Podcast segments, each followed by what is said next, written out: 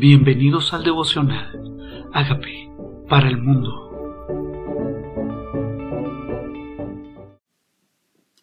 Segunda de Crónicas 20. Victoria sobre Moab y Amón.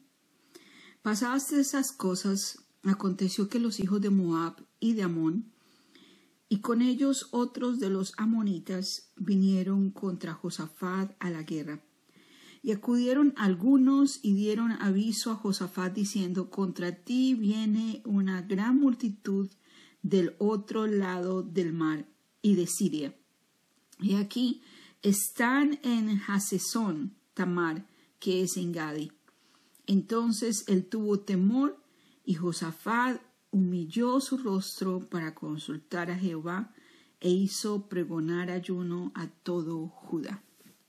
Este Josafat había sido un rey temeroso de Dios. Y vemos aquí que aunque él estaba haciendo lo recto ante los ojos del Señor, tenía un enemigo. Y estos enemigos se aliaron y Dios permite que le llegue noticia de que vienen contra él.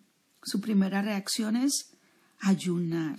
Humilló su corazón, se inclinó delante del Señor, dice, humilló su rostro para consultar a Jehová e hizo pregonar ayuno a toda Judá. ¿Qué haces tú cuando sabes que viene una mala noticia? Aquí dice que Josafat sintió temor, pero su primera acción es venir a la presencia de Dios. No somos los primeros ni los últimos que vamos a sentir temor cuando viene una mala noticia. Es la manera como reaccionamos ante estas cosas lo que Dios quiere que hagamos, que incorporemos en nuestro estilo de vida, ayunar. Y se reunieron los de Judá para pedir socorro a Jehová y también de todas las ciudades de Judá vinieron a pedir ayuda a Jehová. Es a, Él al que se le pide ayuda. ¿Hacia dónde miramos? Miramos a todas partes, hacia dónde nos dirigimos cuando tenemos una necesidad. Ellos proclamaron ayuno, todos, y vinieron a pedir ayuda a Jehová. Entonces Josafat se puso en pie en la asamblea de Judá y de Jerusalén, en la casa de Jehová, delante del atrio nuevo, y dijo, Jehová, Dios de nuestros padres, ¿no eres tú Dios en los cielos y tienes dominio sobre todos los reinos de las naciones? ¿No está en tu mano tal fuerza y poder que no hay quien te resista? Dios nuestro, ¿no echaste tú los moradores de esta tierra delante de tu pueblo Israel y la diste a la descendencia de Abraham, tu amigo, para siempre? Aquí está, este es el momento de Josafat recordar quién es el Dios de su vida. Sí, Dios de los cielos, Dios que tiene dominio sobre todo. Tienes una cita con alguien que consideras poderoso o que tiene influencia sobre tu vida. Tienes una situación, Dios es Dios de los cielos y es Dios de la tierra y tiene dominio sobre todo, sobre todos los reinos de las naciones. Aquí recuerda quién es el Dios de su vida. Y dice, Dios nuestro, ¿no echaste tú los moradores de esta tierra delante de tu pueblo Israel y la diste a la descendencia de Abraham tu amigo? Es tiempo de recordar quién ha sido Dios, cómo ha sido fiel, cómo ha peleado tus batallas. Es tiempo de poner tu mirada no en cuán grande es el enemigo, no es cuán grande la multitud que viene contra ti, es cuán grande es Dios. Hacer memoria de su fidelidad, de su grandeza, los milagros que ha hecho. Recordárnoslo a nuestro propio espíritu, recordárselo a las personas que están a nuestro alrededor y decir, Dios ha sido bueno siempre, no ha llegado tarde, nunca me ha desamparado. Dios ha sido fiel y le llama Abraham, tu amigo. Ellos han habitado en ella y te han edificado en ella santuario a tu nombre, diciendo, si mal viniere sobre nosotros, o espada de castigo, o pestilencia, o hambre, nos presentamos delante de esta casa, delante de ti, porque tu nombre está en esta casa, y a causa de nuestras tribulaciones clamamos a ti, y tú nos oirás y salvarás. Esa fue la promesa que Dios le había dado a Salomón, que Dios iba a estar en esa casa que se había edificado y que aunque estuvieran en momentos de angustia, si miraren hacia ese lugar donde Dios eligió poner en ella su nombre, dice, porque tu nombre está en esta casa. Cuando vamos al muro de los lamentos, vamos a lo que quedó de esa casa. Y clamamos para que Dios escuche, dice, a causa de nuestras tribulaciones. Hay algo que te atribula. ¿Qué tal si miras al oriente como lo hacía Daniel desde su lugar de esclavitud? Desde ese lugar donde estaba. Abría su ventana tres veces al día, mirando hacia Jerusalén. Aquí están ellos en la casa. Dice, venimos aquí con nuestras tribulaciones, clamamos a ti, y tú nos oirás y salvarás. Vienes a Dios con esa convicción, Señor, tú me oirás y tú me salvarás. O llegas simplemente llorando, angustiado, pensando en el problema, declarando el problema. Aquí están declarando cuán grande es Dios. Y están expresando esa fidelidad que él ha tenido y están expresando tú nos oirás. Ahora pues, he aquí los hijos de Amón y de Moán, los del monte de Seir, a cuya tierra no quisiste que pasara Israel cuando venía de la tierra de Egipto, sino que apartas, nos apartásemos de ellos y no los destruyese. Y aquí ellos nos dan pago viniendo a arrojarnos de la heredad que tú nos diste en posesión. Oh Dios nuestro, ¿no los juzgas tú? Porque en nosotros no hay fuerza contra tan grande multitud que viene contra nosotros. No sabemos qué hacer y a ti volvemos nuestros ojos. Él no está menospreciando ni el tamaño del problema, ni la debilidad de ellos. No sabemos qué hacer. Ellos son muchos.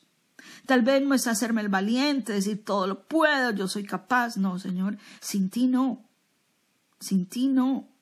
No sabemos qué hacer. Apartados de ti nada podemos hacer, dice tu palabra, Señor. Y hoy en nuestra aflicción, o en no sé cuál sea la tuya, en tu situación, lo que está pasando con tu vida, ha venido el enemigo en contra tuya.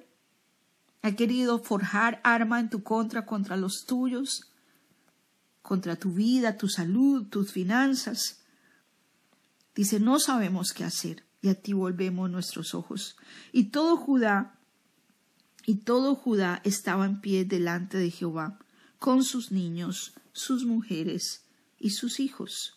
Y estaba allí Hazaziel, hijo de Zacarías, hijo de Banaía, hijo de Jehiel, hijo de Matanías, levita de los hijos de Asap, sobre el cual vino el Espíritu de Jehová en medio de la reunión, y dijo, Oíd todo, Judá todo, y vosotros moradores de Jerusalén, y tú, rey de, de Josafat, Jehová os dice así, no temáis ni os amedrentéis delante de esta multitud tan grande, porque no es vuestra la guerra, sino de Dios. ¿Quieres memorizarte este versículo? Segunda de Crónicas 20, 15. No es vuestra la guerra, no te atemorices porque el problema es grande. No es tuya la guerra. No te atemorices porque la necesidad es grande. No es tuya la guerra, sino de Dios. No es tuya la guerra, sino de Dios. Mañana descenderéis contra ellos, y aquí que ellos subirán por la cuesta de Cis, y los hallaréis junto al arroyo antes del desierto de Jeruel. No habrá para que peleéis vosotros en este caso. Paraos y estad quietos y ved la salvación de Jehová con vosotros. Estad quietos. Hay momentos que Dios te manda a pelear. En este caso, es tanta la multitud que dice, no, esta no es tu pelea, esta es mi pelea. No es vuestra la guerra, es la de Dios. No hay para qué peleéis vosotros, estad quietos. Hay momentos donde Dios no te manda a actuar, te manda a esperar en Él. Estad quieto y ved la salvación de Jehová. Pero dice una cosa muy importante. Dice, no te amedrentes. No te amedrentes. Saca el temor de tu corazón. Y dice, oh Judá y Jerusalén, no temáis ni desmayéis Salid mañana contra ellos, porque Jehová estará con vosotros. Claro, hay que salir. No simplemente quedarse en las casas, salieron, enfrentaron al enemigo, vieron la cara del enemigo, pero no pelearon. ¿Por qué? Entonces Josafat se inclinó rostro en tierra, y asimismo todo Judá y los moradores de Jerusalén se postraron delante de Jehová y adoraron a Jehová. Esta adoración es fe. Esta adoración es porque creyeron en su palabra, en su promesa. Todavía no han ganado ninguna batalla, pero adoraron. Adoraron. Gracias, te alabamos, eres fiel, eres grande, eres bueno, eres justo, eres misericordioso. Hay que adorar al Señor así no veamos todavía la respuesta. Adorar confiando en lo que Él va a hacer. Adorando sabiendo que Él está en control. Adorando porque sus promesas son sí y son amén. Rostro en tierra.